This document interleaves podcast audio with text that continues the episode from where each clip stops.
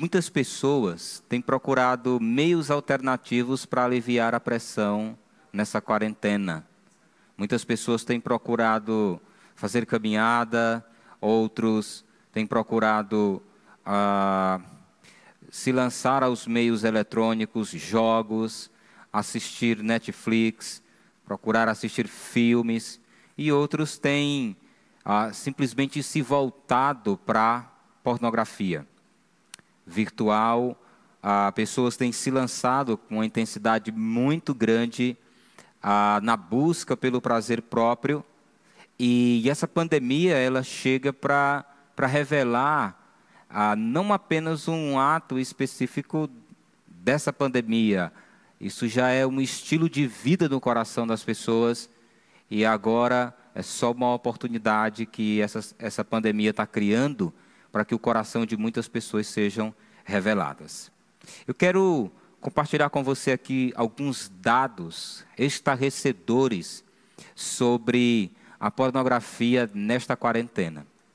Como a impureza sexual tem sido é, material pornográfico, tem sido consumido de uma maneira ah, intensa apenas nessa quarentena. O número de acessos ao canal Sexy Hot, ele aumentou 31% nos dias de 14 a 19 de março de 2020, se comparados aos dias 7 e 12 desse mês, desse mesmo mês. O número de usuários de assinaturas online subiu 25% nesse período. A produtora de vídeo brasileirinha chegou a duplicar o número de assinaturas por dia. Abre aspas. Nossa média sempre foi de 300 assinaturas por dia, mas desde terça está chegando a 600. Fecha aspas, afirmou Cleiton Nunes, CO da produtora brasileirinha ao G1 Notícias. Nos Estados Unidos, são produzidos 11 mil filmes pornôs por ano. Isso dá uma média de aproximadamente 916 filmes por mês. Existem 800 milhões de sites pornográficos por todo o mundo. Nos sites mais acessados, você tem 4 bilhões e 400 milhões de visitas por mês em apenas um site. Os lucros com a pornografia chegam a 100 bilhões de dólares por ano. Esses são alguns números para que você entenda é, o quanto que esse mal, o quanto que esse pecado, ele tem sido devastador, tem se ampliado, ele avança numa velocidade tão rápida quanto o Covid-19. A verdade é que nós, há muito tempo nesse mundo, a verdade, nesse mundo, se vive uma pandemia de imoralidade sexual. E ela mata muito mais do que o Covid. Ela mata casamentos, mata relacionamentos. Ela faz com que pessoas se enveredem por vícios nessa área, que muitos têm perdido o emprego, têm perdido vida social. Muitas pessoas têm sido ah, prejudicadas. O que é pior é que eles não entendem no início, é apenas por prazer, isso vai crescendo, vai avançando, mas ao longo dos anos isso vai sendo pesado, vai sendo a, uma forma de algemar essa pessoa e ela vai vivendo isso o resto da vida dela. Até quando chega a níveis muito mais profundos e cruéis na vida dessa pessoa. Então, é muito importante ah, pararmos para avaliar esse, esse cenário, esse ambiente. O pior que isso não é apenas uma, um estilo de vida, ou, na verdade, uma questão só de descrentes. Lamentavelmente, a igreja do Senhor Jesus ah, tem pessoas que estão vivendo com esse pecado nas suas vidas. Pecados de imoralidade sexual, a ver pornografia, a masturbação e outras questões que compõem a imoralidade sexual. Infelizmente. E a pandemia, ela chegou e ela ajudou a revelar o que estava do coração. É bem verdade que outros ambientes são propícios para revelar esses pecados no coração das pessoas. Eu não tenho como aqui listar todos esses ambientes. Embora a pornografia esteja alcançando níveis absurdos, será que ela é o principal problema da sexualidade? Será que ela é a principal causadora do problema da, da impureza sexual? É óbvio que não. O nosso pior problema na luta contra a imoralidade sexual são os desejos pecaminosos do coração. É relevante e importante que você entenda que o coração do homem, ele não é bom. Jeremias 17, 9, ele vai dizer que enganoso mais do que todas as coisas é o coração humano e desesperadamente corrupto. Em Tiago 4, de 1 a 3, ele vai dizer que é do coração humano que procedem todas as formas de, de pecado, todas as formas de imoralidade sexual, é dos desejos que militam na vossa carne, como Paulo diz também lá em Gálatas, ah, no capítulo 5. Então, Tiago vai dizer de onde procedem as guerras e contendas que há entre vós, se não dos desejos que militam na vossa carne. Então, é do coração do homem, é por causa da natureza pecaminosa que o homem tem, que essas coisas elas vão sendo colocadas para fora, o homem, longe de Deus, é um ser insaciável pela prática, pela busca do pecado em sua vida. E aqui nesse caso, do pecado sexual. Muitas e muitas famílias, muitos casamentos, muitos relacionamentos têm sido prejudicados. E a culpa, embora o contexto ele ajude a revelar o coração, a culpa não está no contexto. A culpa, de fato, é do coração do homem. É de lá que vai brotar toda sorte de maus pensamentos, toda sorte de coisas ruins. Então, para nossa caminhada hoje à tarde para refletir sobre a palavra de Deus, eu quero compartilhar com você ah, um texto do apóstolo Paulo, lá a carta de Colossenses, no capítulo 3, nos versos de 1 a 11. Nós vamos falar sobre a, a perspectiva de Deus para que a gente possa caminhar em busca de uma mudança. Muitos, muitos cristãos têm vivido problemas nessa área, têm pecado nessa área, e a palavra de Deus ela traz solução para que a sua vida seja transformada. Meu desejo é que hoje à tarde a gente possa trazer esperança para você. Diante desse quadro tenebroso, como é que podemos aproveitar o melhor do sexo? o que é necessário para aproveitar o melhor do sexo, e a gente vai meditar nesse texto da palavra de Deus. Então, abra sua Bíblia em Colossenses capítulo 3, os versículos de 1 a 4. Eu quero, quero ler esse texto aqui, possivelmente ele está aí para você na sua tela. A primeira coisa importante para a gente caminhar, para vencer essa luta contra a impureza sexual, é uma vida centrada em Cristo Jesus. O texto diz: Portanto, se fostes ressuscitados juntamente com Cristo, buscai as coisas lá do alto, onde Cristo vive assentado à direita de Deus. Pensai nas coisas lá do alto, não nas que são aqui da terra, porque morreste e a vossa vida está oculta juntamente com Cristo em Deus. Quando Cristo, que é a nossa vida, se manifestar, então vós também sereis manifestados com Ele em glória. Isso é relevante, o apóstolo Paulo quando escreve essa carta de, aos Colossenses, Paulo vai tratar alguns problemas ali naquela igreja. Uma seita que tinha várias facetas, vários ah, aspectos de falsa doutrina entrando dentro daquela igreja, e Paulo escreve essa carta para mostrar a centralidade de Cristo, a importância de ter Cristo no centro da sua vida e como isso vai ser importante para vencer essas doutrinas filosofias erradas de pensamento. E dentre essas filosofias erradas de pensamento, havia uma que dizia que você pode fazer uso do seu corpo da maneira que você quiser, do jeito que você quiser, porque o que era mal não era o espírito, e sim o corpo. Essa era uma filosofia de pensamento que estava assediando aquela igreja. Então a ideia era basicamente isso: viva a sua vida, ah, tenha relações sexuais fora, gaste o seu corpo, porque afinal de contas o corpo é que é mal. E tudo que acontece no corpo fica no corpo, não entra no espírito. Eles acreditavam que essa parte material desligada, ligada a, ao mundo espiritual, não poderia ser tocada pelo mundo carnal. Eles uma grande dificuldade de acreditar que Jesus havia encarnado num corpo e aí ah, vivido aqui na terra comumente. Paulo, ele vai gastar o capítulo 1 e 2 da carta de Colossenses para desbancar toda essa doutrina, essa falsa doutrina. E do capítulo 3 e 4, ele vai apresentar as questões práticas dessa carta.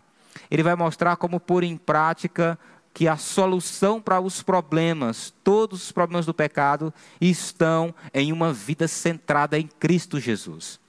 Então, ele começa com o portanto, dando agora a, início à aplicação prática de tudo aquilo que ele havia ensinado lá atrás. E ele começa se fostes ressuscitado.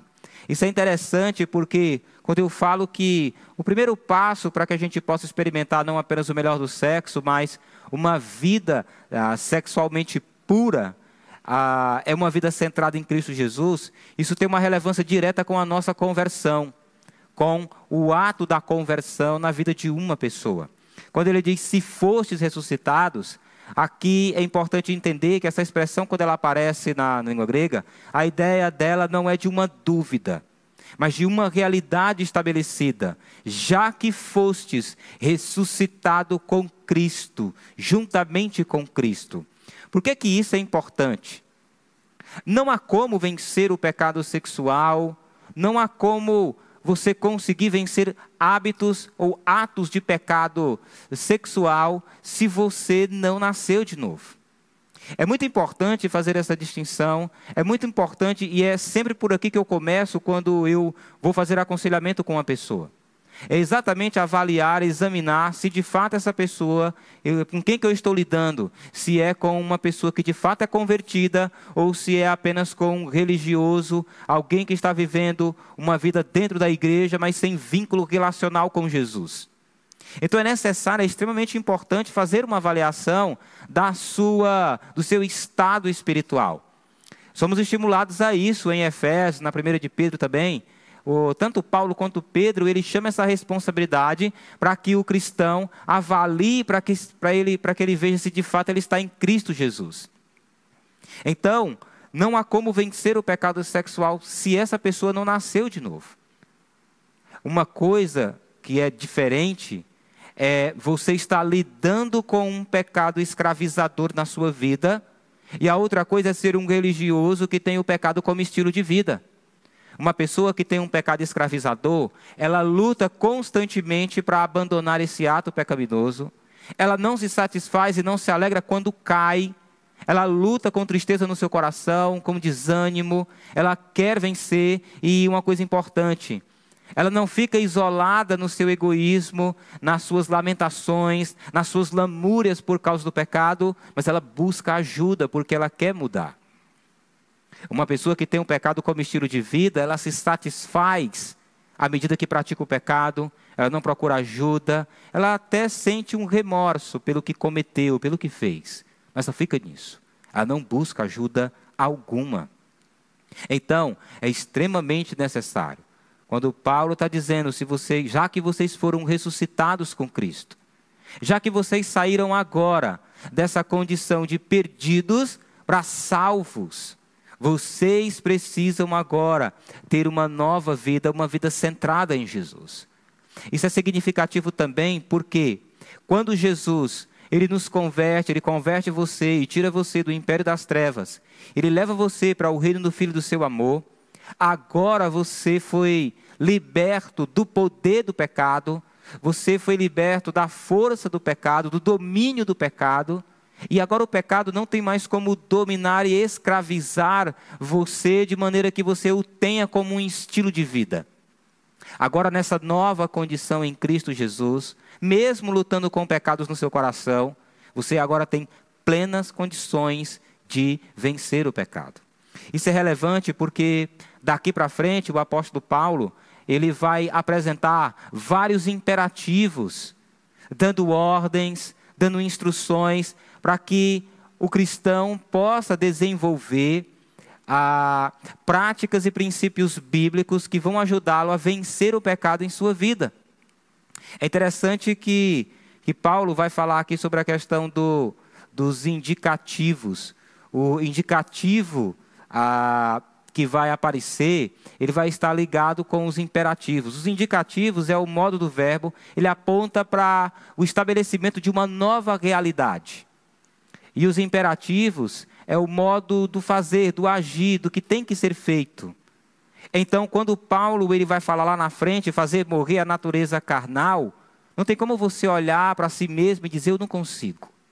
Você consegue porque você está agora, se você é convertido, você tem como fazer isso por causa da nova realidade em Cristo Jesus que você se encontra. Então, essa é uma questão importante. Avaliar quem é você do reino de Deus. Você é um salvo? Você é um convertido? Você faz parte do reino? Ou de fato você tem vivido o pecado e usado uma roupagem religiosa? Para vencer o pecado da impureza sexual, você vai precisar viver de acordo com essa nova posição. E isso terá implicações muito fortes com relação ao que você vai fazer e ao que você vai pensar. O apóstolo Paulo ele vai dizer: se você, já que você é ressuscitado, já que você nasceu de novo, busca as coisas que são do alto. Essa ideia aqui de buscar, ele aponta para uma questão de, de agir uma coisa que você faz com base na posição que você se encontra. Então, buscar as coisas que são do alto significa buscar as coisas que agradam a Deus. Onde é que nós encontramos as coisas que são do alto? Nós encontramos descritas pela palavra de Deus.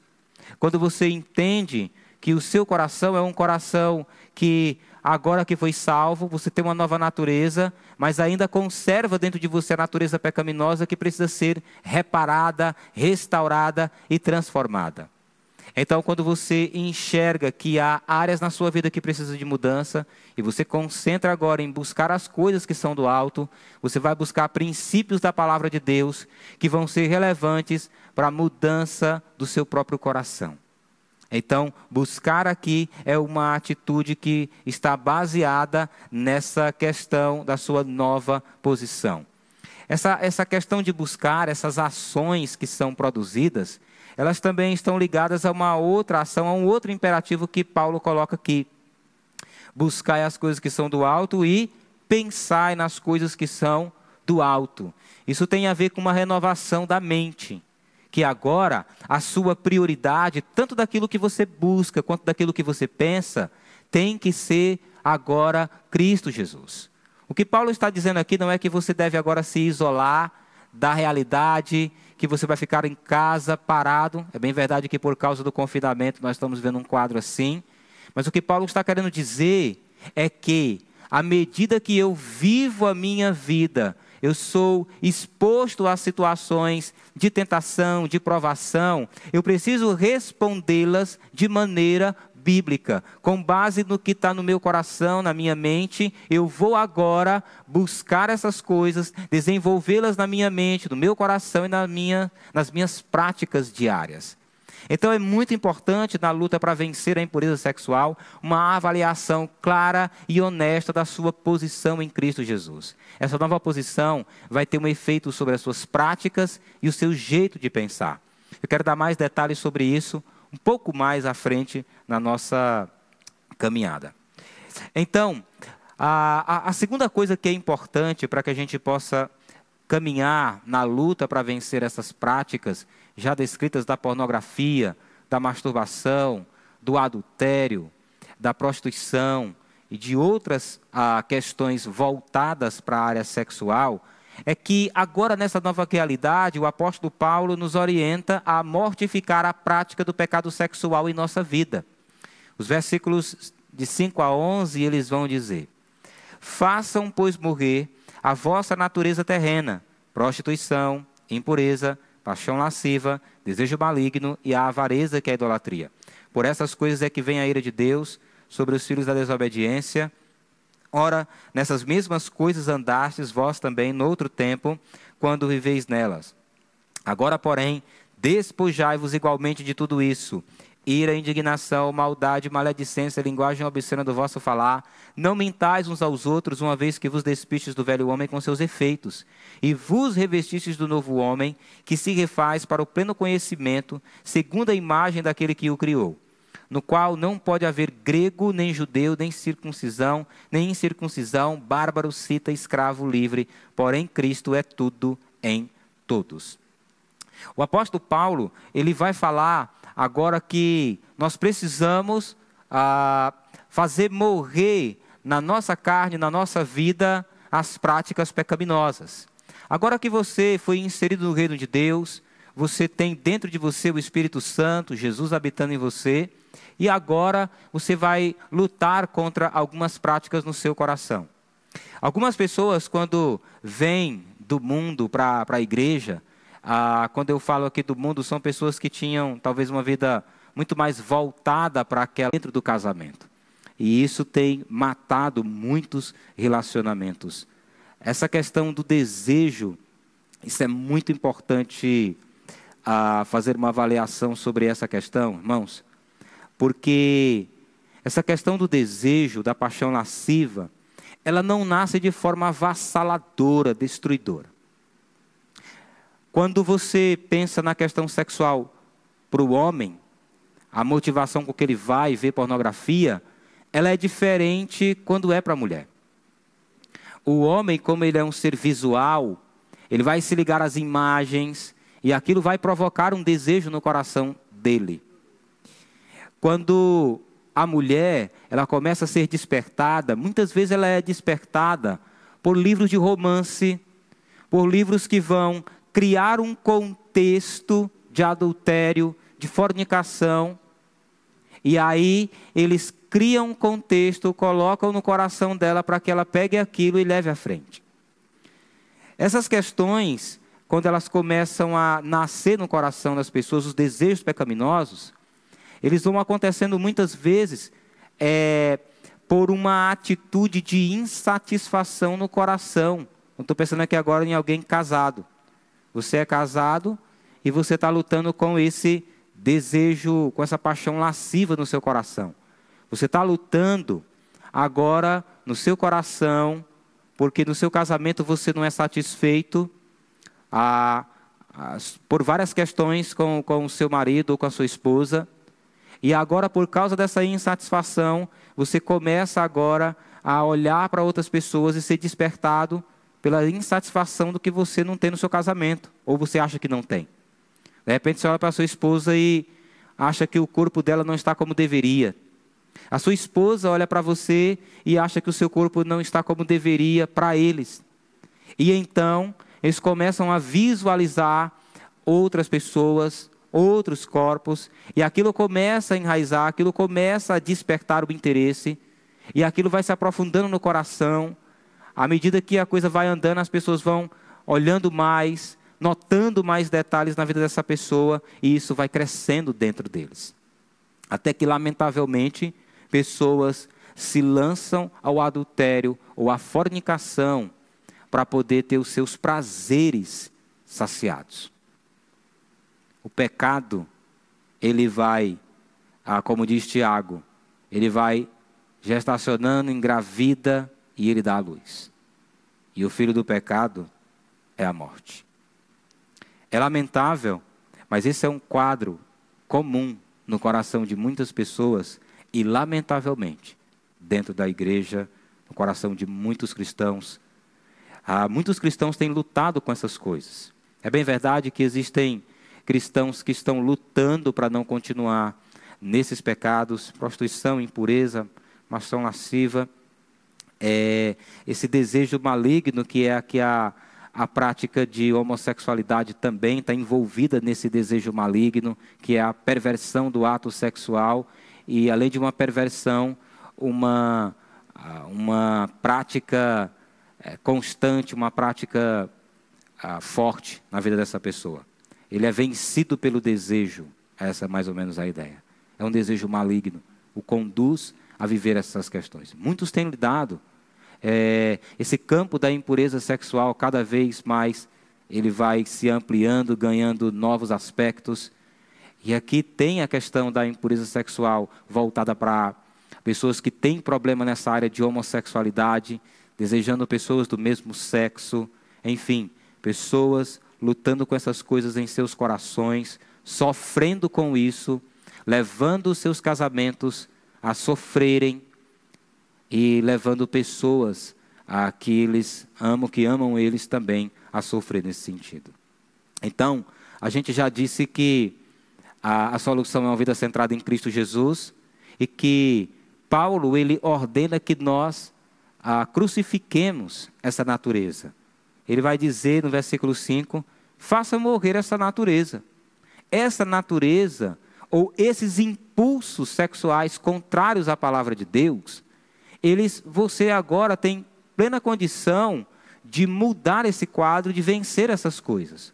Por causa da sua nova posição em Cristo, mesmo que você está diante de você, tá, você tem uma natureza que é pecaminosa, uma natureza que deseja, que busca essas coisas, é totalmente possível que você consiga vencê-las. E Paulo, quando ele diz aqui, faça morrer isso, é uma responsabilidade sua fazer morrer essas coisas. Porque a palavra de Deus, ela apresenta para a gente que você já foi libertado do poder do pecado, e os recursos para vencer essas coisas já foram colocados em suas mãos. A gente vai ver, inclusive, é, que há uma consequência para as pessoas que convivem, no próprio texto, no versículo 6, ele vai mostrar que essas pessoas que são filhos da desobediência, elas vão receber punição pelos seus atos malignos, pecaminosos. Filhos da desobediência aqui é uma ilustração para filhos do primeiro casal ali de Adão e Eva, filhos do pecado, a antiga natureza pecaminosa. Viver por essas coisas vai trazer esses, ah, essa consequência para a vida da pessoa. Então, ah, como é que eu faço então, pastor? Já foi dito aqui que tem recursos para que eu possa vencer essas coisas. Eu vou tentar ser mais prático aqui ah, a respeito de como que você faz na prática para vencer essas coisas. Então, como é que eu faço para lidar com os meus pecados na área sexual de modo prático? Primeira coisa, entenda que o problema não é o contexto, o problema não é o seu cônjuge, o problema não é as pressões que você sofre no seu trabalho que levam você a fazer essas coisas.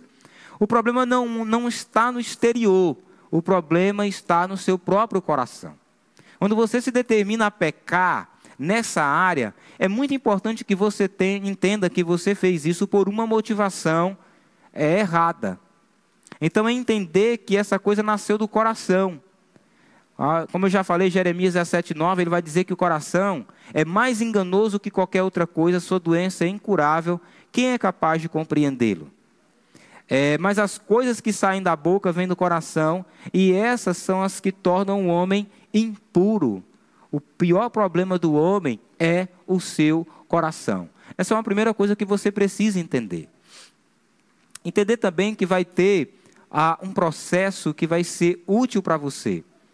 Paulo vai descrever daqui para frente é, uma questão muito importante para mudança de hábitos e comportamentos pecaminosos. Ele vai falar os imperativos, vai mostrar, e dentro desses imperativos ele vai falar do despojar, do revestir, e do renovar.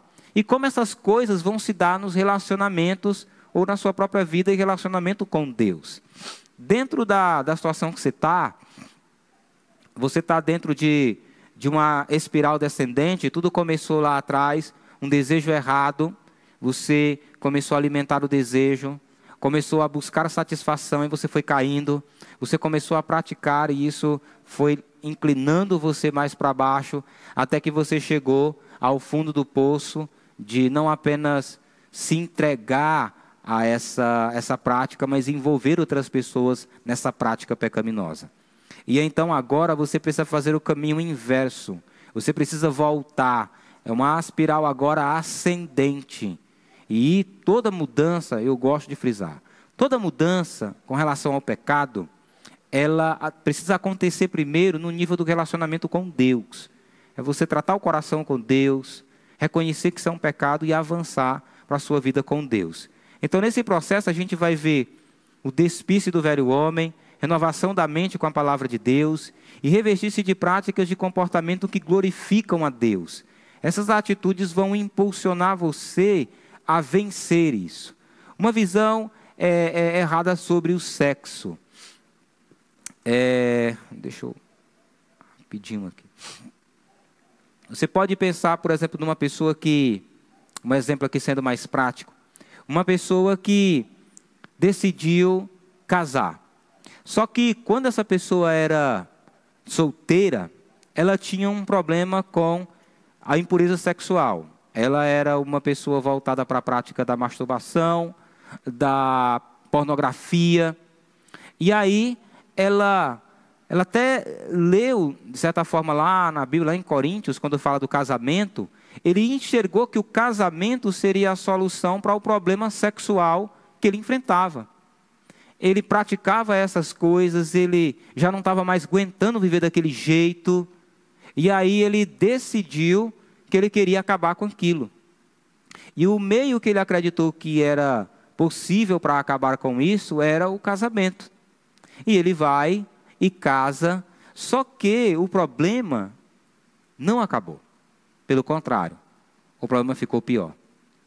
Porque agora ele continua se masturbando, ele continua vendo pornografia, ele está começando a cogitar a possibilidade do adultério no coração, porque a motivação com a qual ele casou foi errada. A motivação que ele tinha no coração quando casou foi a satisfação própria.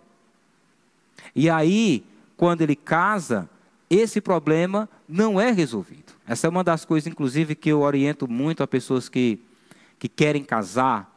É muito importante para você, jovem, adolescente, você que quer casar, você precisa entender que se você está envolvido com essas práticas, o casamento não vai resolver o seu problema.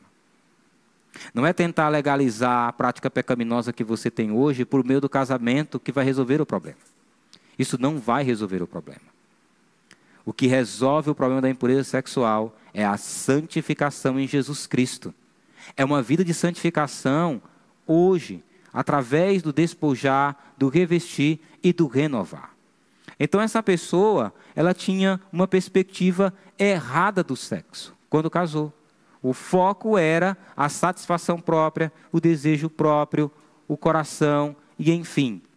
Ela foi ah, ela diz: Eu não quero pecar, eu quero satisfazer ah, o desejo do meu coração, o meu desejo sexual. Será que eu vou ter que esperar até casar? No casamento, eu sei que eu não terei mais problemas dessa área, eu não consigo resistir, eu, eu, eu. E ele vai dando uma série de, de questões para si mesmo. O foco dele estava voltado para o próprio coração dele.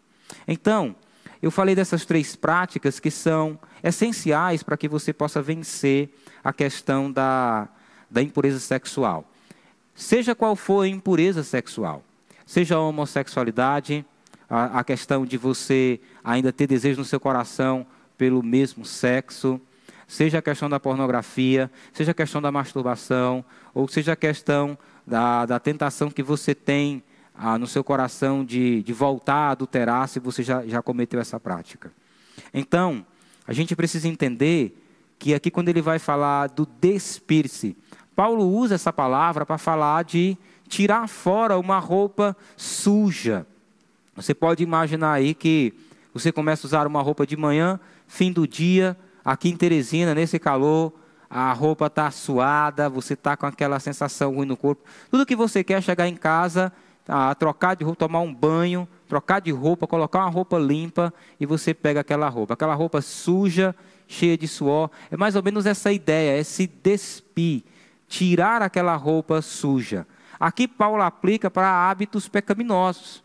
Então, se você tem praticado essa questão da, da moralidade sexual em qualquer área, a primeira coisa que você precisa para entender como é que o despisse acontece na prática é reconhecer, confessar e abandonar a prática pecaminosa. Quando eu penso aqui no despir, é exatamente esse detalhe. Primeiro, reconhecer que o que você está fazendo é pecado. Você pode estar enganado, achando que masturbação é uma forma de alívio. Você pode estar enganado, achando que pode ter relação sexual antes de casar. O único ambiente legítimo para o sexo é o casamento. Então, reconhecer, confessar e abandonar a prática pecaminosa. Reconhecer que a pornografia e a masturbação são pecados e meios egoístas de obter satisfação própria. Você precisa confessar para Deus, para o seu discipulador, você precisa tratar o seu coração com essas pessoas, com Deus e com o seu discipulador. E abandonar essa prática por um fim nessa prática. De maneira prática, é despir-se de todo comportamento que leve ao pecado. Bloquear celular, computador, fugir de situações que sejam tentadoras para você. Então você se des, vai se despir dessa forma que a gente acabou de listar. Então, a renovação da mente. A renovação da mente ela é feita pela memorização da palavra de Deus. Isso é muito importante porque quando você está vindo de lá, da, de uma vida toda voltada para práticas pecaminosas, sexuais, você agora vai ter que lidar com a sua mente. Essa é uma das piores lutas para quem está lidando com essa questão da impureza no coração. Porque são muitas imagens na cabeça dela, são muitas coisas que ela viveu, e agora ela vai ter que lidar com isso no coração. E como é que ela vai lidar com isso? Ela precisa substituir a, ou ter na cabeça dela passagens da palavra de Deus que vão ajudá-las, não apenas a combater esse pecado, mas ter esperança, trazer esperança para o seu coração. Quando eu lidei com isso no meu coração antes de, de me converter a Cristo, assim como muitos de vocês, essas imagens, essas coisas que tinham no meu coração, eram algo, era algo terrível para mim. Agora, como um novo convertido, solteiro, dentro de uma igreja, eu agora precisava lidar com os meus pensamentos, lidar com os meus olhos, lidar com o meu coração. E essa prática de renovação mental, ela me ajudou.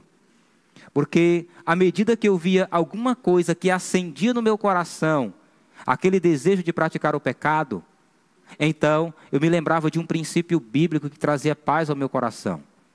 Eu lembrava do Salmo 23, quando ele dizia: O Senhor é o meu pastor e nada me faltará. Aquilo trazia esperança para o meu coração porque eu entendia que Deus estava cuidando de mim como um pastor que ama as suas ovelhas. Eu dizia para o meu próprio coração: se os seus olhos forem bons, todo o seu coração, todo o seu corpo será bom. Então, aquilo ainda, numa época ainda de, é, de imaturidade espiritual, eu olhava ainda ah, para esse versículo e trazer esperança para o meu coração. Eu não sabia muita coisa da palavra de Deus e tinha que lidar com essas questões. Ah, um outro texto que trazia esperança para o meu coração era o Salmo 51, 10, onde ele dizia: Cria em mim, ó Deus, um coração puro e renova dentro de mim um espírito inabalável. Então eu renovava minha mente com passagens bíblicas. Bem no fizinho, eu vou deixar para você um plano de tentação para que sempre que você for tentado ao pecado na área sexual, você saiba o que fazer. Entender ah, que Deus criou o sexo com um propósito. Então, quando Deus criou o sexo, é muito importante na renovação da minha mente eu entender a razão pela qual Deus criou o sexo. Deus não criou o sexo para que eu tenha satisfação própria. O sexo é uma forma de você cuidar do outro na vida sexual, onde o único meio para isso, legítimo, é o casamento, você precisa entender que quando você casa, você vai se esforçar para trazer prazer para o outro e o outro para você. E não o contrário, você achar que o outro tem que fazer, a, que você, o outro tem que fazer tudo para agradar ao seu próprio coração. Entender que o que a Bíblia diz sobre o sexo tem um objetivo: a glória de Deus. mesmo nessa área sexual. Algumas pessoas podem achar que o sexo ah, é uma coisa que está. Ah, mas como é que é? Deus vai ser glorificado no sexo? Sim, Deus criou o sexo e o sexo foi o presente de casamento que Deus deu para o primeiro casal lá no jardim. Então ele vai usar, eles tinham que crescer, multiplicar, e isso, essa multiplicação deveria ser feita através da prática sexual. Então, o sexo é para o prazer do casal, o sexo ele é importante para o desenvolvimento de uma intimidade, de um prazer a dois, mas o objetivo central, central é a glória de Deus e, em segundo lugar, o benefício do outro. Essa é uma questão muito importante. Então você precisa renovar a mente e ter uma perspectiva correta do sexo e como que você vai usar a palavra de Deus para renovar a sua mente. Ao revestir-se, ele está muito ligado a essa questão também de praticar o princípio que agora está na sua mente. Você interrompeu uma prática pecaminosa, agora você vai renovar a sua mente com princípios bíblicos e agora você vai colocar em prática esses princípios. Não é apenas citar vários versículos na cabeça. Agora são práticas que vão ser essenciais para que você se revista. Você tirou a roupa suja, agora você vai vestir uma roupagem que é digna dos santos. Então, comportamentos que demonstram cuidado com os outros. Você em ambientes que você vai estar, você vai estar, tá, você vai precisar estar muito atento com essa questão de guardar o seu coração. Lá em Provérbios 4, 23, ele diz: Sobre tudo que se deve guardar, guarda o seu coração, porque dele procedem as fontes da vida. Guardar o coração, guardar os olhos, proteger a si mesmo de situações, também é importante porque você acaba protegendo o outro. Evitar conversas ah, que vão estimular ou acender desejos sexuais em outras pessoas. Dessa forma, você protege não apenas o seu coração, como também o coração da outra pessoa. Inclusive, é, conversas através do celular, conversas ah, através do WhatsApp. Então, evitar esse tipo de conversa ajuda você a proteger o seu coração e essa atitude vai causar um revestimento no seu coração, porque você está guardando o seu coração e você está também protegendo o outro. Como já falei, memorizar os textos sugeridos para lembrar na hora da tentação. Eu vou explicar o plano de tentação mais na frente que tem a ver com isso. Prestar contas regularmente com pessoas maduras ah, e que sejam de sua confiança. Isso é extremamente necessário. Uma época quando eu fiz aconselhamento bíblico com um jovem que estava lidando com essas questões no seu coração, ele tinha uma tarefa que ele precisava fazer todo dia.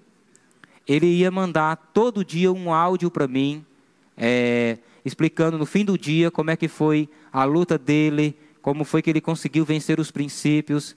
E ele prestava contas todo dia comigo, ele mandava um áudio, eu ouvia, eu dava um ok. As questões que eu, que eu percebia que precisava de reparo, eu ia lá e fazia um reparo, orientava, redirecionava algumas coisas no coração dele. Essa questão do prestar contas, ela é muito importante para lidar com pecados sexuais no seu coração. Às vezes você tem ali uma, uma situação que você viu ou ouviu algo que você gostou. Aí você guarda no coração aquilo.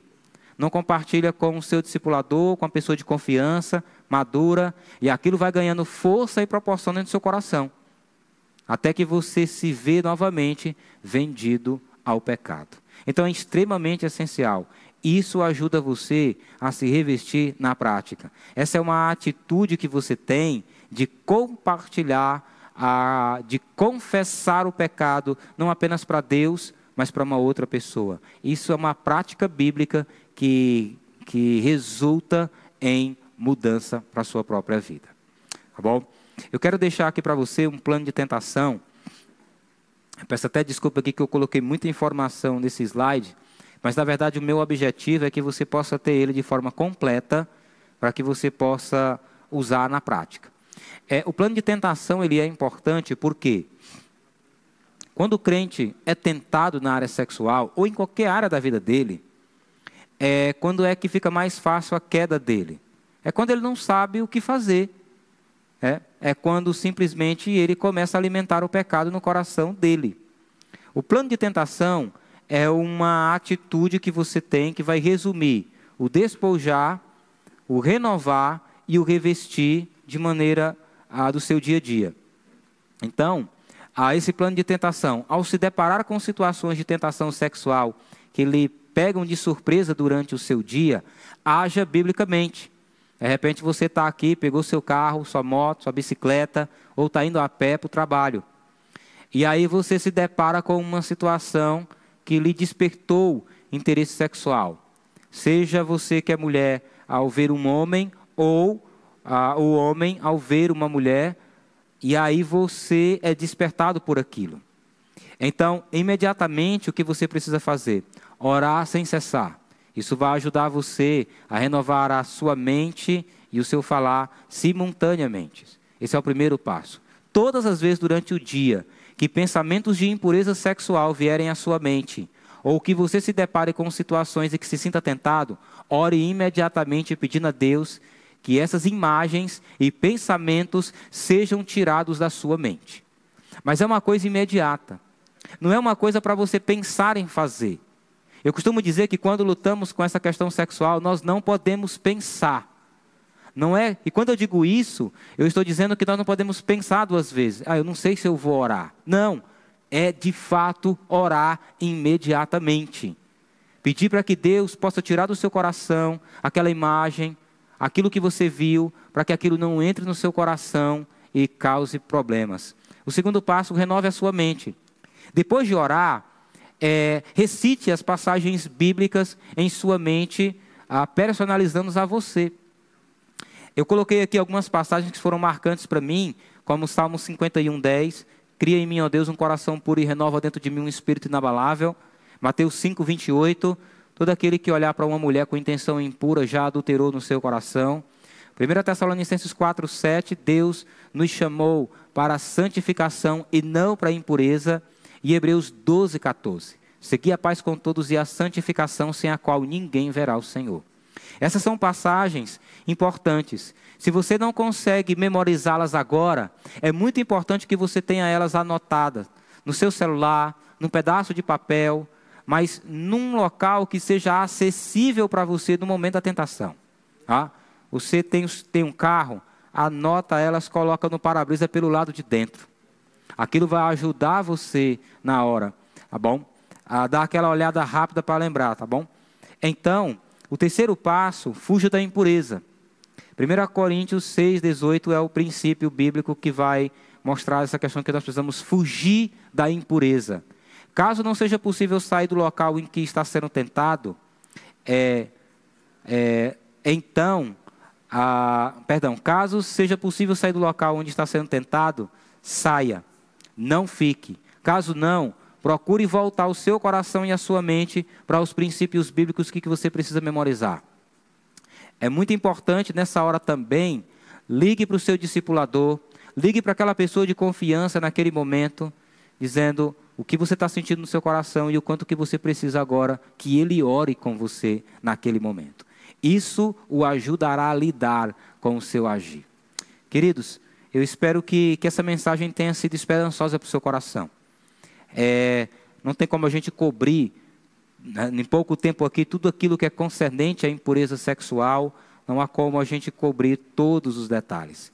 Mas nós temos o, o link aí no, no portal onde você pode estar fazendo sua pergunta, aonde você também pode procurar de maneira particular os pastores da igreja para você conversar, para você tratar o seu coração, para que você possa expor isso e receber ajuda para o seu coração. Tá bom? É, eu vou tentar encontrar aqui, onde é que está? Aqui, Edgar? Vou tentar aqui ler algumas perguntas para a gente ir compartilhando. Se alguém já vive habituado à impureza há, há muitos anos, é possível a mudança? Sim, é possível a mudança. É muito importante que você entenda uma coisa. O pecado sexual, ele não é mais forte, ele não é uma classe de pecados mais forte do que os outros. O problema do pecado sexual é porque aquela é a sua fraqueza. Existem pessoas que não têm problemas da, na área de impureza sexual, de pornografia, mas o principal problema dele é a avareza. O coração dele é voltado para o dinheiro. Então, é possível. O que, que é necessário, o que, que é importante fazer?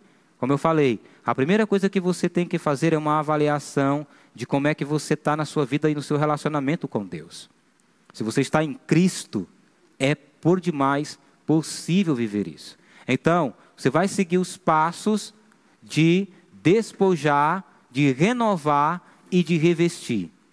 Então, esses passos serão essenciais para que você possa, ah, mesmo que esse pecado já venha se arrastando aí por longos anos na, na sua vida. Essa prática é, é possível de ser interrompida. Quando Paulo usa a expressão faça morrer, essa é uma prática que você precisa ter para crucificar, para matar esse pecado, por meio do despojar, do renovar, do revestir e de compartilhar sua luta. É muito importante que você compartilhe a sua luta com alguém maduro na fé. Agora, maduro na fé, não entenda com muito tempo de igreja. Maduro na fé é uma pessoa que tem ouvido, entendido a palavra e colocado ela em prática. É alguém que tem crescido na prática da palavra de Deus, tá bom? O que fazer no namoro ah, se quando se está só somos tentados. Por que, que eu não estou. Mas acho que é isso mesmo, né? É isso mesmo. É, o que fazer no namoro se quando se está só somos tentados? É, eu sou. Eu quero que você entenda uma coisa. O namoro ele é uma questão muito mais do dentro da, da, da nossa cultura. Na Bíblia não existe a prática do namoro. Existe noivado e casamento. O que eu, tenho, o que eu sempre tenho orientado para a pessoa que está vivendo um quadro assim é acabar com o namoro. Porque se você está namorando e você está sendo tentado nessa área, então é, significa dizer que a gente, você está adiando uma dor, uma queda para mais tarde. Então é uma situação que primeiro você tem que interromper esse namoro e você tem que procurar ajuda e aconselhamento nessa área. Porque, ah, como eu estou colocando aqui, a questão bíblica, o que eu tenho orientado para o pessoal, é que não é na, quando está interessado por alguém, não é logo chegar, namorar, beijar, abraçar. Todas essas coisas são namoro, abraço, cheiro, beijo, são carícias que só pertencem e que só são legítimas serem feitas dentro do casamento. Fora do casamento, você vai arrumar problema no seu coração. Porque à medida que você beija, você está sendo tentado a querer sexo com a sua namorada e vice-versa. Então, o que é importante agora é, de fato, interrompa esse namoro, procura aconselhamento, procura acompanhamento, procura discipulado, porque se você continuar, você vai cair. Então, uh, voltando aqui, quando eu uh, percebo que tem algumas pessoas na igreja que querem ter um relacionamento com, com outra, o que eu oriento é, é uma questão mais de uma amizade compromissada. Por que, que eles vão namorar se ainda não tem uma meta, um objetivo de casar e um tempo determinado para casar? Então, se essa pessoa não está é, com o objetivo de casar, então ela não precisa namorar. Bom?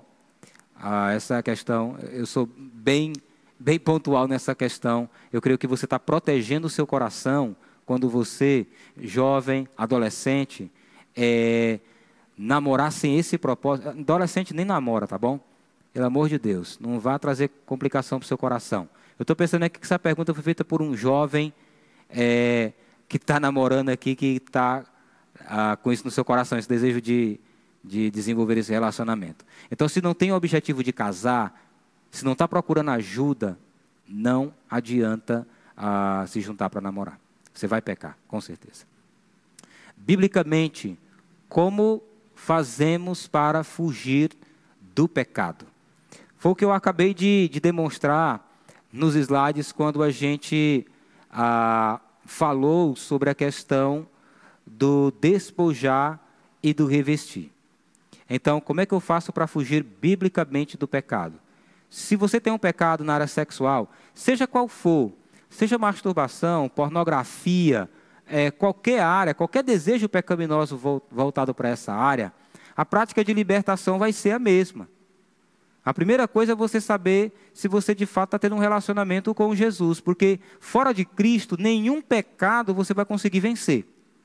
A segunda coisa é que você, pensando em alguém aqui que está que tá lidando com essa prática de, de assistir filme pornográfico, se masturbar, então a primeira coisa que ele tem que fazer é uma renovação da mente dele. Perdão, a primeira coisa é se despir, abandonar aquela prática, confessar. Quando eu falei do despir, eu falei que é reconhecer o pecado, confessar o pecado e interromper a prática pecaminosa.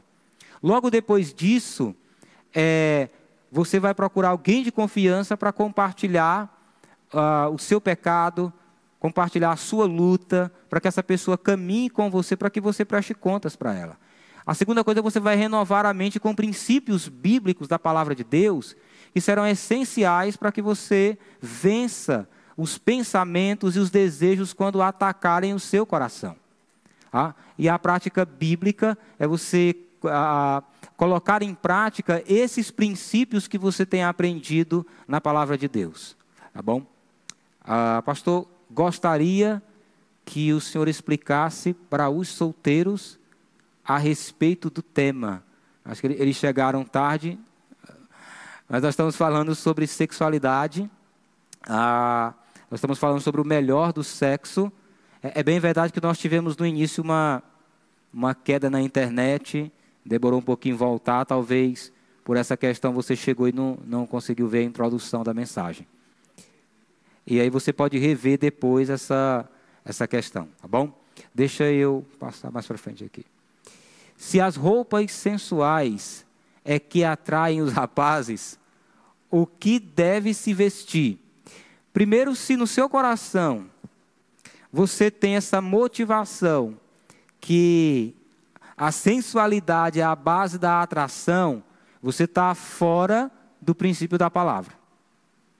Porque se você está pensando em atrair um rapaz através de como você se veste ou como você se arruma, você não está procurando um homem de Deus para casar.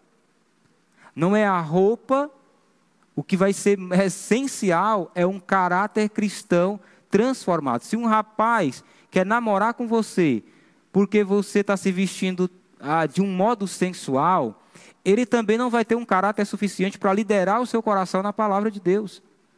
Então você está procurando casar com uma pessoa que depois vai, ter, vai ser problema para você no casamento. Já mostra que essa pessoa não tem maturidade espiritual.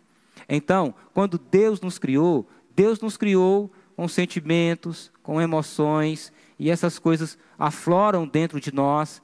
Ah, então, é muito importante evitar toda e qualquer vestimenta que, que desperte essa questão sensual, tá bom? Então, essa motivação ela está de fato errada para poder casar, para poder namorar e, enfim, casar.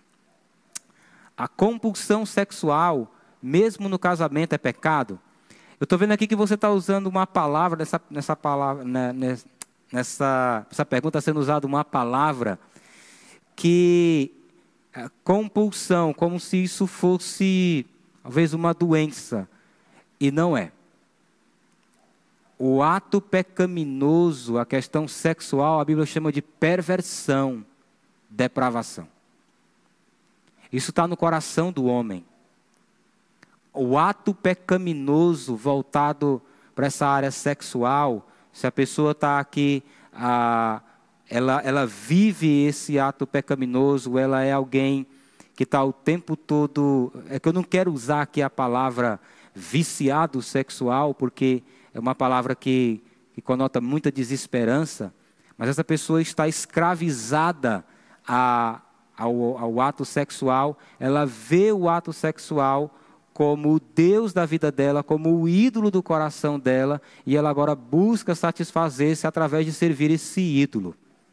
Então, o que deve ser importante para uma pessoa que está assim é de fato avaliar qual é a motivação no coração dela para ter uma relação sexual. Ela está provavelmente querendo agradar a si mesmo e ela não está tendo como foco o cuidado é, ela não está tendo como foco abençoar a sua esposa ou o seu marido. O foco simplesmente é satisfação.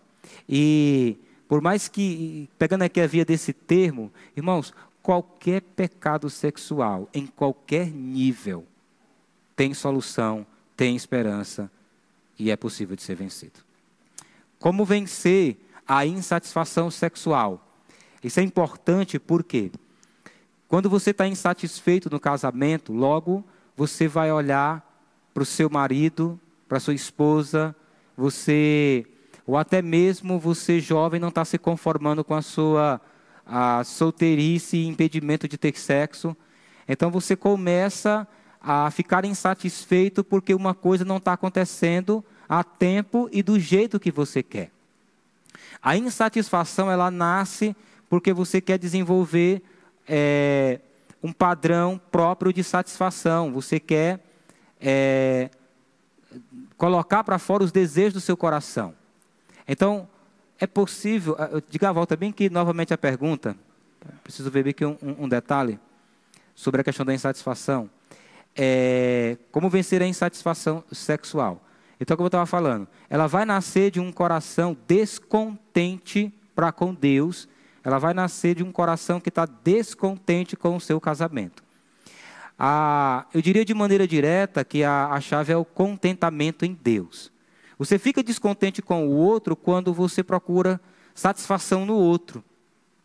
Então, porque você não tem uma frequência sexual com a sua esposa, com o seu marido durante a semana, do tanto que você quer, você fica insatisfeito.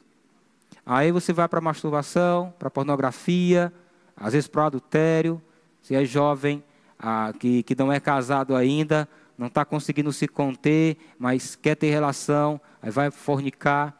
Então essa satisfação ela vai nascer de um descontentamento de padrões que estão no seu próprio coração. E que você precisa se amoldar ao padrão de Deus, aonde na busca do ato sexual, o objetivo principal é a satisfação a, do outro e a glória de Deus. À medida que você busca a satisfação do outro e que você se doa para o outro, você e que você faz isso não com o objetivo de ter um retorno do outro, mas de Deus, você não vai ficar insatisfeito, porque você está fazendo uma coisa como que para agradar a Deus.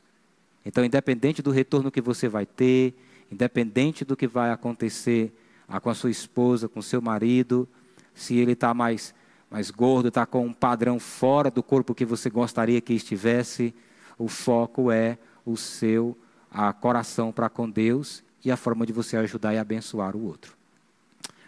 É, é possível uma amizade entre um rapaz e uma moça? Que cuidados deveria ter? É, eu gosto quando eu vejo uma pergunta dessa, logo me vem várias outras na cabeça para fazer. Eu lamento aqui da questão da live que você não tem as pessoas ao vivo, porque aqui caberia uma pergunta muito simples: qual é a motivação que você tem quando você está querendo essa amizade? Então, eu acho que é possível dentro de limites estabelecidos. Na, você está aqui na igreja, você está numa pizzaria, você está num determinado ambiente com seus grupos, com, a, com, com seus amigos e amigas, e aí a, é muito importante que você desenvolva sua amizade com essa pessoa em meio aos outros. Então, está numa pizzaria, está na igreja, está em qualquer lugar, estou voltando para casa, tem cinco pessoas dentro do seu carro. Aí você vai deixando todo mundo em casa e aí fica só você e a sua amiga. Esse é um ambiente terrível que você não pode a, ah, desenvolver a sua amizade quando está só com essa pessoa. Então, sempre desenvolver uma amizade com uma moça é, no meio de mais pessoas, de pessoas maduras, de pessoas confiáveis. Tá? É possível com esses limites. Que não é, o que não é aceitável é o rapaz estar toda hora na casa da moça, querendo bater papo com ela dentro do quarto, querendo bater papo com ela a sós, querendo sair a sós com ela. Isso não é recomendável em hipótese em momento nenhum. Então dá para manter a amizade assim.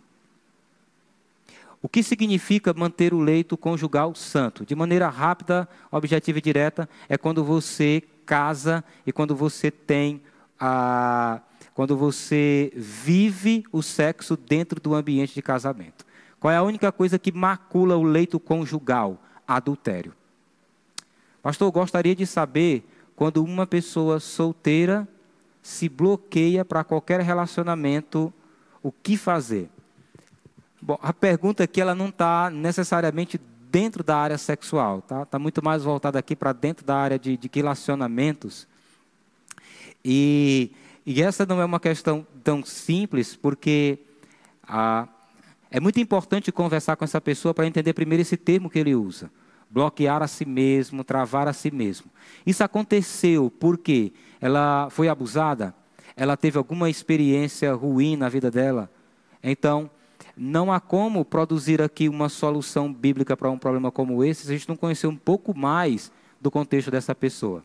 Tá bom? Acabou? Acabamos? Opa. Então, uh, eu espero que eu tenha sido claro com você. Uh, tentei aqui organizar. Eu confesso que eu gosto muito mais quando a gente está o grupão mesmo junto. Aí você pergunta, você ou você entende as perguntas num outro nível. A pergunta, quando ela é feita assim, eh, pela internet, você fica um pouco. Ah, você perde muito do contexto na hora de responder. Bom, queridos irmãos, que Deus abençoe vocês. Vamos orar para a gente poder concluir o nosso tempo aqui. E eu espero que Deus possa ter trazido esperança para o seu coração com essa palavra. Eu me coloco à disposição, se você tem tido lutas nessa área, para a gente poder sentar e conversar. Não apenas eu, mas os pastores da igreja, os discipuladores também. A gente pode estar tá conversando, sentando, entendendo o seu problema. Ah, entenda que em Cristo Jesus você tem esperança para vencer qualquer pecado na sua vida, seja de ordem sexual, ah, ou seja de qualquer ordem que possa aparecer. Tá bom? Vamos orar. Deus bendito, eu te louvo por esse tempo. Uh, eu oro para que a tua graça possa alcançar os nossos corações. Uh, a cada dia, eu sei que o Senhor já nos alcançou para a salvação, mas que a tua graça nos alcance, ó Deus, com a sua misericórdia todos os dias para lidar com esses pecados em nossos corações. Nos ajuda, Deus, a olhar pela perspectiva santificadora da tua palavra, os relacionamentos que temos, o mundo em que vivemos é um mundo sexólatra e que podemos, ó Pai, que possamos, ó Pai, ah, ter o nosso coração voltado para a satisfação plena em Deus. Eu te peço pelas pessoas que têm sofrido com essa, com essa questão da impureza sexual, que o Senhor dê graça para eles, dê misericórdia, que eles possam encontrar esperança no Senhor de vencer essa luta sexual. Em nome de Cristo Jesus é que eu oro e agradeço. Amém. Deus abençoe você em nome de Jesus. Amém.